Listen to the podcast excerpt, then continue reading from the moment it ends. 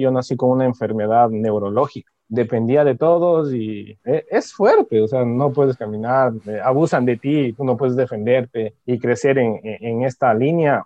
Yo la verdad no veía esperanza. César Sá es un hombre de barro. Sus limitaciones y derrotas tuvieron un milagro. El hombre fue formado para la creatividad, para construir y elevar la vida de los que están a su alrededor. Siendo tan humanos, son una extraordinaria creación en las manos del alfarero. Hombre de Barro, con John Varela.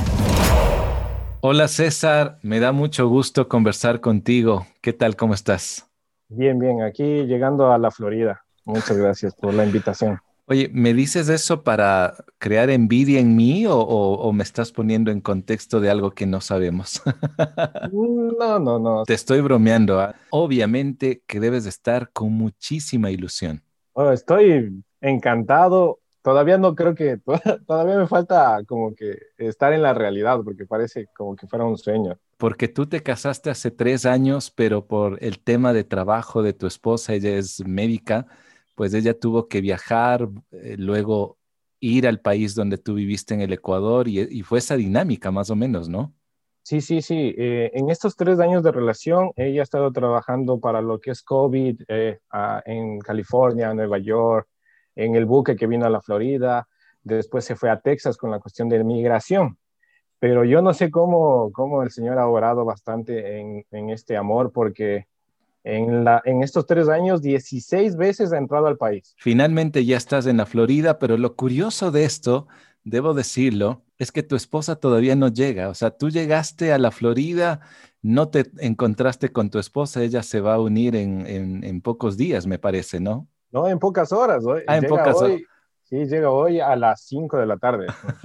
wow, entonces la emoción es mucho más grande. César, ahora bien, debo decir que hace un par de semanas, un amigo me envió un mensaje de audio. Él es Gerardo, tú lo conoces, y él me decía en este audio, oye John, ¿cómo estás? Te quiero sugerir una historia para tu podcast. Se trata de César, pero llámalo pronto porque está por viajar. Me envió el contacto de César, que para ese entonces era un incógnito para mí, porque no había apellido. Y unos días más tarde escribía este tal César. Cuando respondía este César, lo hacía con mucha calidez. Yo digo, ¿cuál César es? Dios, no sabía cuál era. Finalmente tú y yo pudimos conversar por teléfono y para mi sorpresa, a César yo lo conozco ya varios años porque formábamos parte de una misma comunidad en, en diferentes espacios, nos movíamos, tú con los jóvenes, yo desde otro, eh, desde otro lugar dentro de la comunidad en la que yo era parte. Ahora, César, en esa conversación que tuvimos hace unos días atrás, tú me contabas sobre tu vida en tres minutos. O sea, fue sumamente fugaz. Yo tengo varias preguntas todavía y en eso quisiera empezar, César. Cuando eras niño o apenas recién nacido, a tus padres le dan un diagnóstico médico. Eh, bueno, nací muy prematuro, eso fue lo, primero. adicional a eso, yo nací con una enfermedad neurológica que se llama pies de garra, pero lo nombran así porque no tengo esta condición sino es un poquito más, más fuerte en este sentido. No tengo sensibilidad en los pies, no puedo mover los dedos, los dedos no los asiento en ninguna, en ninguna forma. Entonces, por eso yo no podía caminar.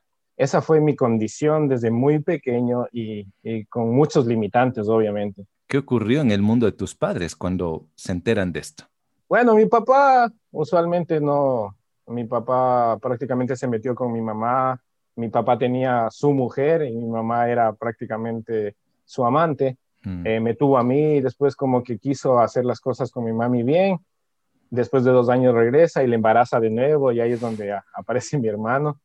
Pero después ya prácticamente cuando mi papá se enteró de mi condición y de que iba a tener otro hijo, salió huyendo. Nunca más lo, lo vi. Y mi mami, eh, creo que obviamente por, por todo lo que pasó, ella tomaba mucho, trabajaba, nos dejaba encerrados en la casa, sobre todo a mí, porque yo no era alguien que podía caminar o, ir a jugar como los niños normales. Eso provocó muchas cosas de muchas cosas, tanto así que a los ocho años fue donde yo fui producto de una violación. mm. de un familiar.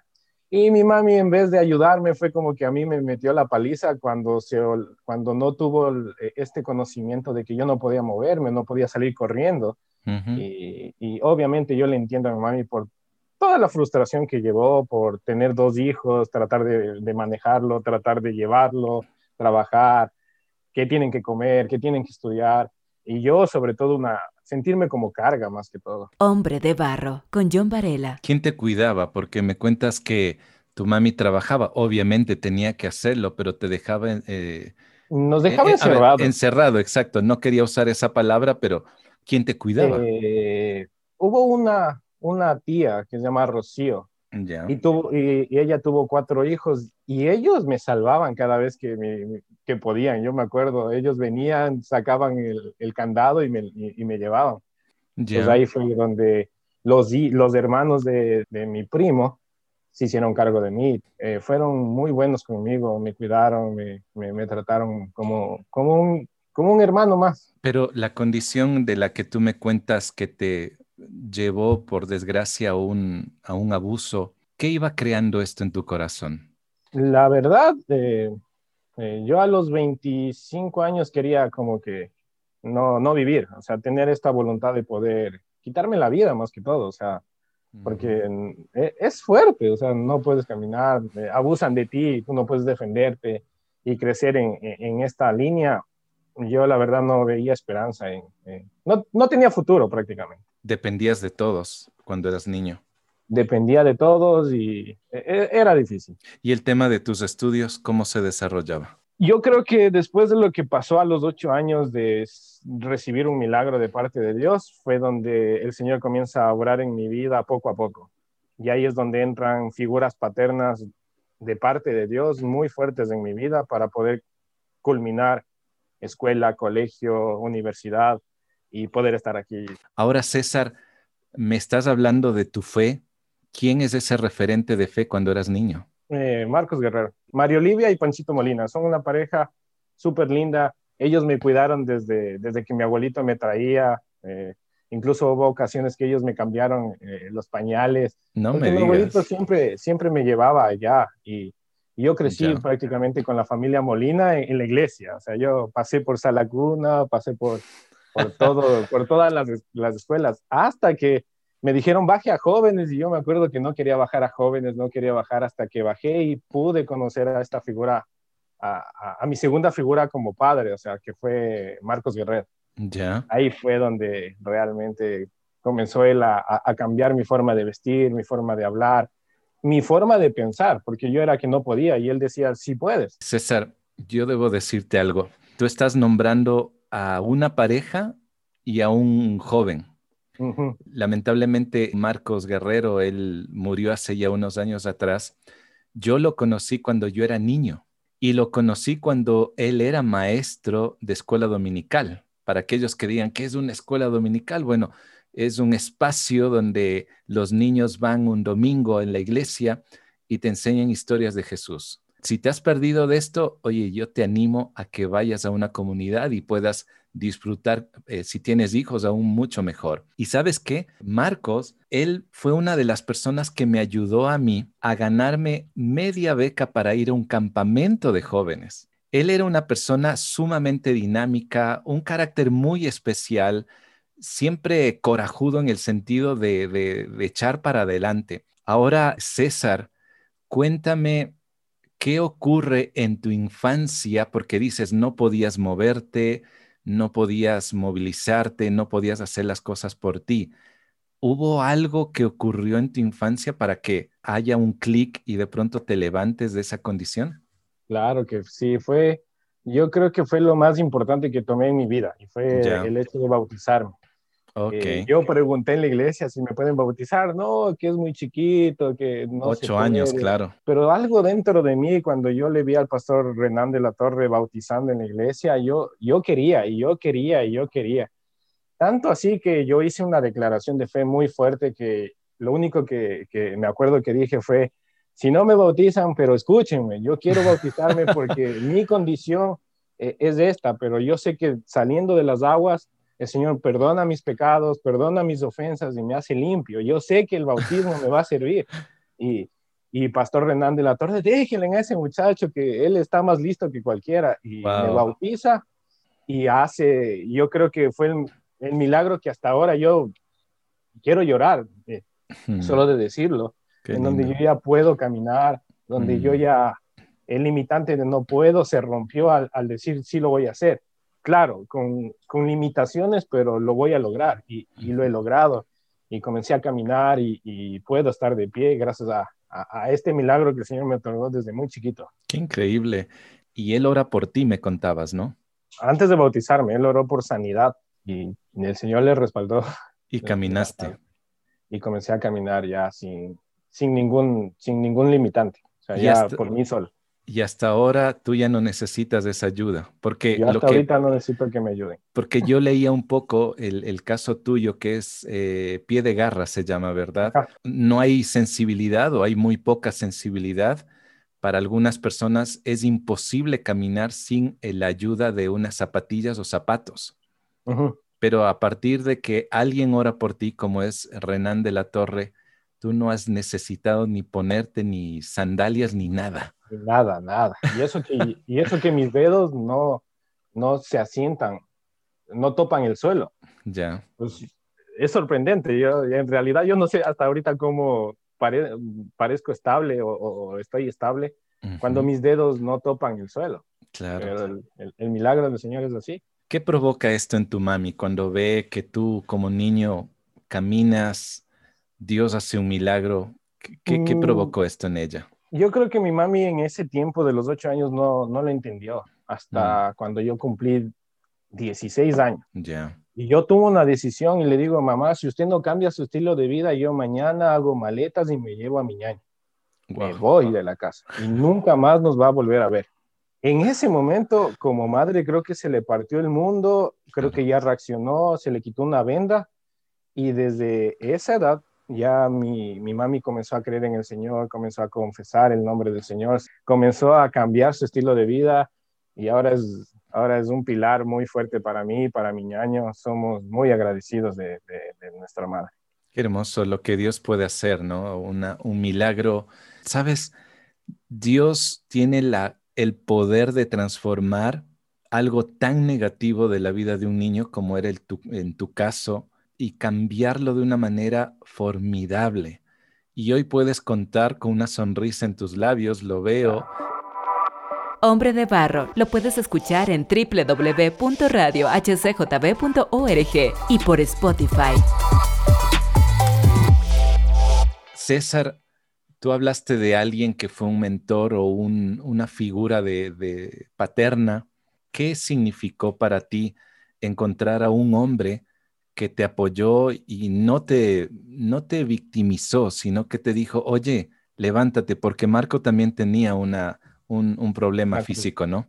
Yo creo que él me ayudó hasta cierto punto, porque yo también era adolescente y yo no, no, no, fui santo, y él me aguantó muchas cosas. Eh, y que incluso hasta el último día de que él ya iba a fallecer, eh, me dio este empujón que, que, nunca yo lo hubiese imaginado. Me llevaron a rastras, para ir a verle. Yo no quería, yo no quería. Y me dice, César, he arado en el mar contigo.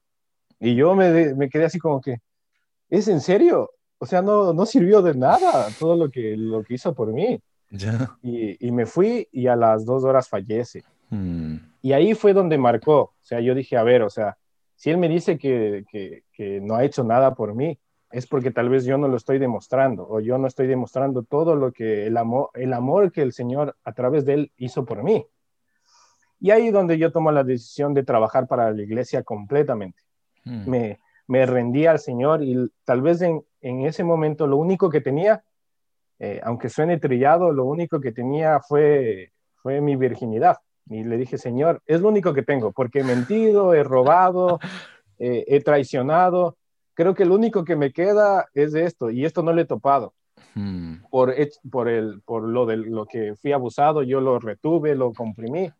Hmm. Señor, esta vez te entrego esto. No sé si servirá de mucho, si servirá bastante, pero te entrego lo único que tengo y de ahí quiero solo servirte con, con esta ofrenda.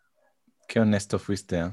Y, y, desde ahí el Señor me ha llevado a iglesias, a, a, diferentes ciudades del país, a poder hacer misiones. Y entre, y entre las misiones es donde yo le conozco a mi esposa. Wow, mira, antes de llegar a ese punto, César, ¿qué edad tenías cuando haces esta decisión en tu corazón y esta conversación profunda con Dios? 18 años. Y a partir de eso empiezas a tomar una decisión diferente, entras a estudiar, me imagino, también ya en la, en la universidad. No, yo entro a, estudiar a la universidad a los 23 años, porque yo no había terminado el colegio y Marcos oh. me ayudó a terminar el colegio. Ya. Eh, gracias a Dios fui abanderado del pabellón nacional con tres años de, no estudiar. No me digas. ¿Por qué no estudiaste? justamente por la calidad económica que tenía yo y oh, mi, familia. Era mm. súper escasa y yo en vez de aprovechar lo que lo poco que tenía, yo lo malgastaba. Y, también eh, comencé a robar desde muy chiquito y, y lo mm. malgastaba en, en, tonteras en vez de poder yo, yo ayudarme yo mismo a mi familia. Y ahí fue donde Marcos me, me comenzó a cambiar el chip.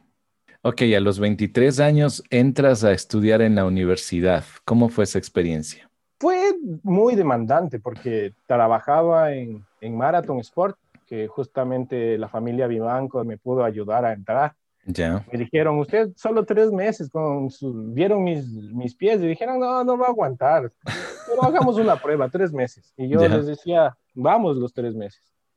Pero eh, trabajé con ellos cinco años justamente los cinco años que pude terminar la universidad, ellos prácticamente me ayudaron a pagar universidad, me ayudaron a pagar ciertas cosas. Qué genial. Y, y saqué una media beca con esto de, de, salir como pabellón, del pabellón nacional, como abanderado. Súper demandante, trabajar, estudiar, trabajar, estudiar, eh, levantarse, estar parado en maratón más de 8, 10, 11 horas. Y lo logré, lo logré, lo, lo hice, lo hice posible. Oye, me, parece formidable lo que me estás contando porque esto inspira a otros muchachos. Esto inspira a aquellos que eh, tienen todo normal, por así decirlo, y perdón que te lo diga, pero hay chicos que tienen eh, sus pies atléticos, tienen fortaleza en sus músculos, pero muchas veces eh, se están privando de gozar lo que realmente tienen en la vida. muchos de ellos tienen todo, pero tú, a ti te ha tocado luchar mm, desde muy pequeñito. Dios te ha ayudado a, seguir avanzando. Y ahora sí, yo quiero llegar a la parte que tú me cuentas porque me, me, da mucha curiosidad. Lo único que para ti en ese entonces, 18 años, decías es lo único que no ha sido tocado o está intacto es mi virginidad. ¿Qué pasa eh, con el correr de los años? Porque no es sencillo, ¿ah? No es algo fácil. No, no, no, no es fácil. Eh, sí me, sí me gustaron ciertas chicas, pero siempre hubo algo que, que me retuve. Yo creo que fue el hecho de la violación. Que marcó demasiado mi vida como para no dar un paso, un paso mucho más allá. Siempre llegué a... Me, había una chica, me acuerdo que me gustaba tanto, pero no me acercaba. Y después cuando ella se me acercaba, yo como que huía. Ya. O, o, cuando ya comencé a crecer y ya tener un poquito más de, de, de conocimiento, me topaban la mano y yo me hacía para atrás y me iba. Y es mm. como que, no, o sea, no. Por el temor de lo que te ocurrió en la infancia, por claro. Lo que me, me, había, pasado. Y cuando yo le entrego al Señor eso, el Señor no se preocupó de eso, sino se preocupó de mantenerme ocupado. Porque me fui a, a una iglesia y me dicen, ¿quiere ir a, Guayaquil? Me voy a Guayaquil tres meses. Y pasaba en la, en la, casa de los pastores. Eh, no tenía tiempo como para poder estar con, con una persona. Ya, una mente ocupada. Muy, muy, me, trató bien ocupado, tanto la música, tocar la batería o hacer sonido en, en campañas evangelísticas. Uy, me, me comenzó a ocuparme en, en, en el servicio. Hombre de barro originalidad en sus manos. Tú viajaste, me contabas la semana pasada, eh, cuando conversábamos un poquito, fuiste a varias ciudades ayudando por el tema de, de, de, sonido. Hay que ser realistas, ¿no? En muchas iglesias hay una carencia muy grande de, personal que sepa de sonido. Eh, a veces el que toca la guitarra tiene que hacer de todo. De todo. Y en uno de esos viajes, hace tres años, si no estoy mal, César, me corriges, conoces a la persona que ahora es tu esposa. ¿Cómo fue esa historia? Sí, sí, claro. Eh, yo estuve en una iglesia eh, que se llama El Gozo Espiritual, que es por el Comité del Pueblo. Ya. Súper chévere, la presencia de Dios se mueve y comienzan a hacer una campaña que para mí y mi esposa nos reímos, se llama la campaña Impacto de Amor. ya.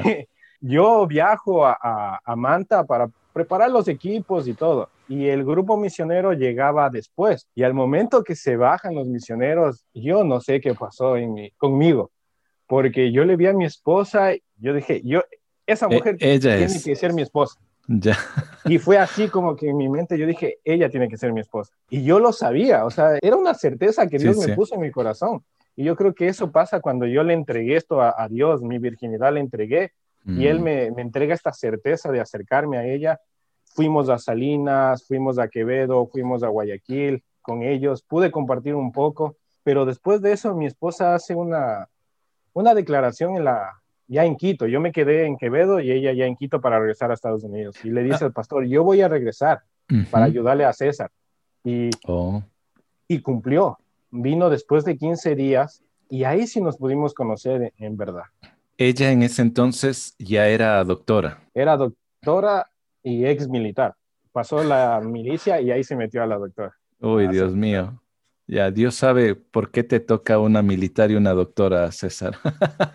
una mujer valiente. Y ella fue parte de un equipo de misiones que vino a visitar varios lugares eh, del Ecuador para ayudar a las comunidades. Así es. qué bien. Y ahí, fue donde le, conocí, vino, nos conocimos y fue totalmente a los, creo que a los 20, 25 días ya nos casamos. No me digas. Sí, no tuvimos este tiempo de, este tiempo de, compromiso o de noviazgo. O sea, César es, eh, como dijo Jesús, no dar a César lo que es de César y punto. Y punto. Oye, César, dime, dime, dime.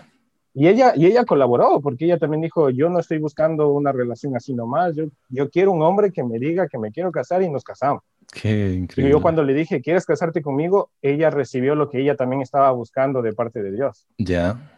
Y así fue, rápido. Rápidos y furiosos. Oye, César, qué, qué formidable tu historia. Rompe muchos esquemas, déjame decirte, pero yo puedo ver la, la honestidad que hay en tu corazón. Ahora, César, ya llevas tres años de matrimonio. Al inicio de esta conversación me decías que tu esposa tuvo que viajar 17 veces al Ecuador para visitarte. 16 veces. ¿Cómo fue esa dinámica? Porque no es sencillo tampoco, ¿no? No, no, no, no, no es fácil. Eh, a la tercera vez que vino nos casamos, nos fuimos de misión, de luna de miel no tuvimos, nos fuimos de misiones de Aguamote. no me digas. Para ir a repartir tratados y todo. Ella regresa y se va otra vez a Estados Unidos para poder trabajar. Después de ella viene y hace algo que a mí me asombró. Dejó todo en Estados Unidos para poder vivir en, en Ecuador conmigo. Esa fue la mayor temporada que pasó conmigo, seis mm, meses. Mm. Pero no se pudo resolver. Más bien ella dijo, mejor me voy a Estados Unidos a trabajar para poderte yo llevar allá porque ahí hay más oportunidad, hay más trabajo. Y, y ahí comenzó. Comenzamos un año prácticamente, un año y medio de, de puro papeles. Ella venía, yo, yo súper feliz cuando venía, pero cada vez que se iba era, era, desgarrador. Era tremendo. Yo creo que no lo deseo a nadie no le deseo a nadie. Lo que me mantuvo firme fue algo que para mí nunca lo tomé atención y fue el orar todos los días. Mm. Esta vez por el hecho de que mi esposa se fue, ahora sí me dediqué a orar y me sentí que no estaba solo. Ya no sentí en mi niñez cuando yo decía estoy solo, nadie me quiere ayudar, nadie me apoya. Pero esta vez tenía este coraje de decirle, Señor, o sea, si estás conmigo, dame un poquito de alegría, dame una felicidad, no por estar con mi esposa, sino para sentirme que realmente tú estás aquí. Y me llenaba de gozo, me mandaba, me mandaba otra vez a esto, o sea, vaya a ayudar a esta iglesia, ve, quieren irse a Guayaquil, vaya. Y, me comenzó a tratar eh, de diferente manera, pero con, este, con esta felicidad, ¿no? Que nadie, nadie me la puede quitar. la oración fue marcando estos dos años y eso es lo que me mantuvo a mí y le mantuvo a mi esposa también. Mm, qué bien. Ser una persona que conversa con Dios es lo mejor. César, ¿qué podrías tú decir a ese chico joven, papá, no sé, a ese hombre que, que hoy mismo está escuchando tu historia y que podría de pronto eh, sentirse identificado con lo que tú has estado contando? ¿Qué, ¿Qué le podrías decir? Yo lo que le diría es algo que tal vez, tal vez creo que la mayoría lo ha escuchado, pero yo sé que en este momento, sabiendo lo que yo pasé, lo puedo decir y es que entreguen al Señor lo poco que tienen. Entréguenle al Señor, si es un corazón roto, el Señor lo va a unir en su tiempo, no en el tiempo de uno. Eh, a mí me costó 26 años de entender que era un plan perfecto de, Dios y que fui su creador.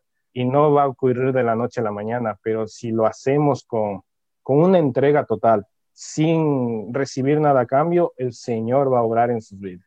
Qué bien, César, muchísimas gracias. Si alguien quisiera conversar contigo o escribirte de pronto pidiéndote algún consejo en redes sociales, ¿cómo te puede encontrar? En redes sociales estoy como CES SAA, S-A. Ya, CES SAA, perfecto. No ah. podía ser más fácil que eso, César.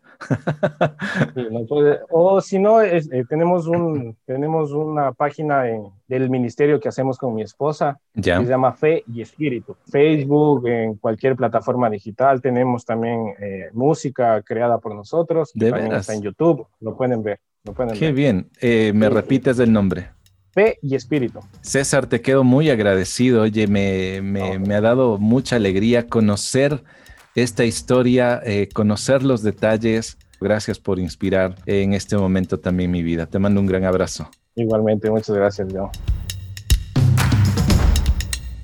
Antes de finalizar, quiero compartir algo que lo encuentro en la Biblia exactamente en Primera de Crónicas, capítulo 4, versículos 9 y 10, y dice lo siguiente. Jabes fue más importante que sus hermanos. Cuando su madre le puso ese nombre, dijo, con aflicción lo he dado a luz. Jabes le rogó al Dios de Israel, bendíceme y ensancha mi territorio, ayúdame y líbrame del mal, para que no padezca aflicción. Y Dios le concedió su petición. El nombre Jabes literalmente es dolor o aflicción el nombre representa lo que una persona sería en el futuro. Sin embargo, Javes acudió a quien tiene todo el poder para cambiarlo todo. Él acude a Dios. Hoy conversé con César Saa, un chico que creció con dolor y creció también con aflicción. Pero él hoy en día cuenta su historia motivado por el amor, la fe y la esperanza que encontró en Jesús. Te invito a que hagas lo mismo. Aprecio muchísimo que puedas escuchar y a la vez compartir este podcast Hombre de Barro. Si quieres conversar conmigo, encuéntrame en Facebook e Instagram como John Varela. La próxima semana tendré a otro hombre de barro. No te lo pierdas. Hombre de Barro con John Varela. Hombre de Barro es una producción de HCJB.